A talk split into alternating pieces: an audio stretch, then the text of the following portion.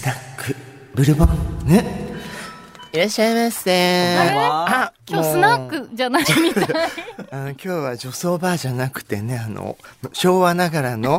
おかまバーおかまとかあんま言っちゃいけないのよ。今分かってるあんたたち。はい。はいしました。い。らっしゃいませ。ありぎょうちゃんもお帰り。帰ってきました。この間さものすごい人気者の方のこう結婚が発表されてすごい話題になったじゃない？は誰？ぎょうちゃん。あ、昨日発表あ、になってました昨ね日。犬を飼ってるあの人？大谷翔平さん？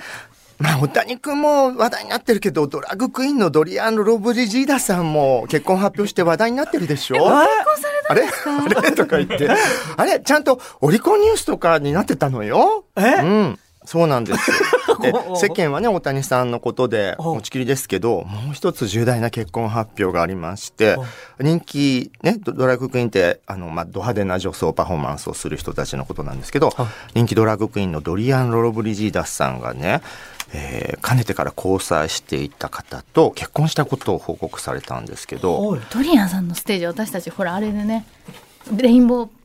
プライドで見たけど、ね、すすごいクオリティですよ素敵でしょ。ね。なんかお化粧とかも、すっごいもう本格的なディーバみたいな感じで、ホイットニー・ヒューストンとかでしたっけ、うん。なんかややられるんですよね。そう。ドリアンさんはもう背も高いしあともう普段のお顔もイケメンっていうので女性ファンも多い方で、それで歌ってよし踊ってよし衣装もかっこいいみたいな隙がないタイプの方で。私とか私の周りの子たちはあの笑いは取れるけど 衣装がちょっととか いろいろスキーだらけの種族なんですけどドリアンさん隙がない方の確かに完成度がなんかすそうごかったそうそうそう。気がする。でなんでこの結婚がすごいあのトピックとして面白いかというと、ご結婚されたということは今の日本でできるということは、ぎょうちゃん、お相手は？そう、だから今、だ、だ、あ男女ってことになる。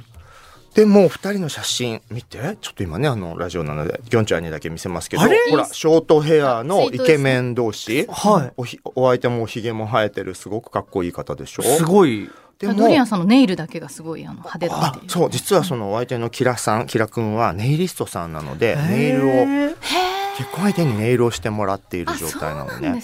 でまあどういうことかというとこのお相手のキラさんはいわゆるトランスジェンダー男性。生まれた時はまあ女性として割り当てられていた方が、まあ、自分は男性だという思いの中で、まあ、手術とかホルモン治療してもうパッと見は完全に男性イケメン男性よね。そう。っていう、まあ、だから気持ちの上ではこのお二人はゲイカップルなんですよ。はいはい。だけど、まあ、法的には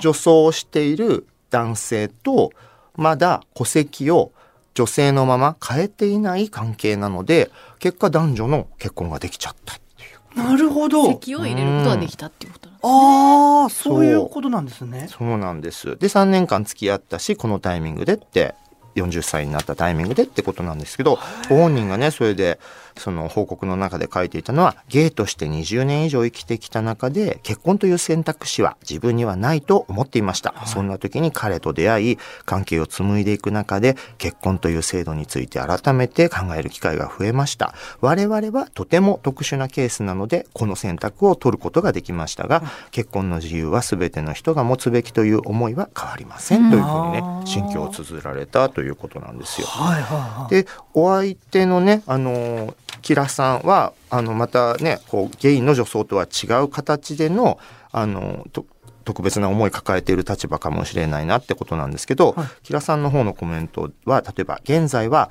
卵巣の摘出手術をしなくても戸籍の性別変更をすることが可能になる方向に進んでいると思います。はい。これあの、ま、前までは卵巣の摘出とかいろんな条件をクリアした人だけが性別変更できたんだけど最近それに対して異議を申し立てている裁判とかではこの辺も動き始めているっていうのを踏まえた発言なんだけれども。で同性婚ができない今の日本これからの2人の人生を考え自分の在り方と戸籍の表記を受け入れた上で僕たちは入籍という選択をしましたつまり彼からすると気持ちとしては男性として生きてるし見た目とか周りからの対応も男性として扱われているんだけれども戸籍上は変えていなかったということを2人の関係を保障することに関しては、まあ、うまく利用ができたみたいな気持ちでいらっしゃるのかなというそういうことなのよ。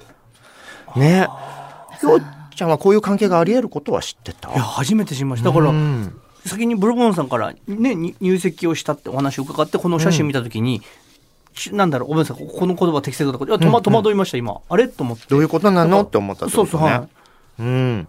あのー実際でもねこういう方いっぱいいてそもそもそれは自分がなりたい性と自分が好きになる性ってテーマが別だから、はい。その前もうちのお店の子でいたんだけれども、女性から男性になったトランス男性同士のゲイとしてのカップルがいたりもするぐらい本当は性って複雑だし本当人によっていろんな形があるっていうのが今回の結婚でも明らかになるわよね。このキラさんの X の内容にあるように、これってたまたま僕らはできましたっていうふうにおっしゃってるんですけど、うん。それってやっぱり平等じゃないと思うんですよ、うん。世の中で見た時に。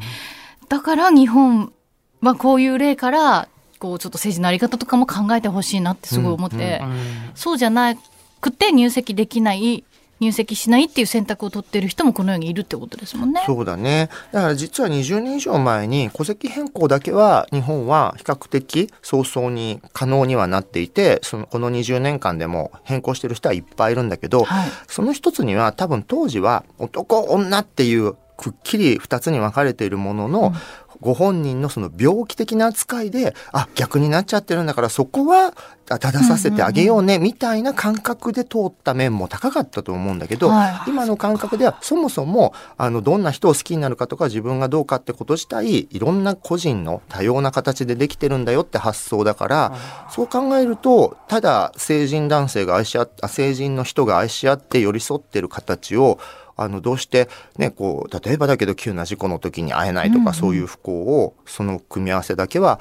味わわなきゃいけないのかみたいなところで言うとその自分たちは今のところあるこのルールを逆に利用することがたまたまできた特殊な関係だけれどって彼らが言ってる気持ちもすごく伝わってくるというね、確かにあの前回その LGBTQ 理解推進法がねいろいろ話題になった時も、うんうん確かにその性自認の面では理解してる人ってすごく多いけれども、性的思考の部分でやっぱり自分と違うと理解しづらいっていうこう方が多かったりするんですかね。ね。だから性っていうのを一義的に考えすぎている人が多い前提、うんかつなのに、えっ、と、教育要項とかでは性に関して教えるってことが未だにちゃんと動いてない状態で、だから、えっ、と、自主的にそういうカウンセラーの方呼んでるような学校の方だけが知識がついて、そうじゃない人はすごく性を何も知らない状態にいるって。だけど、ね、世界のこうジェンダーバイアスランキングとかであれだけ日本が低くされるってことは、うん。そこの意識がない人が多いから世間でそういうひどい言動とかがまだ横行してるから、まあいろんな形があるっていう性についての知識をこういうニュースを糸口に広めてほしい。えどういうこと？っていう下世話な興味でもいいから、はいで深く知るとあそういうことだったんだってわかるようなねそういうニュースじゃないかしら。でも本当素敵お二人の文章もそうそしてねまあ、ルッキズムって言われちゃうかもしれないけど、本当に二人ともイケメンなのよ。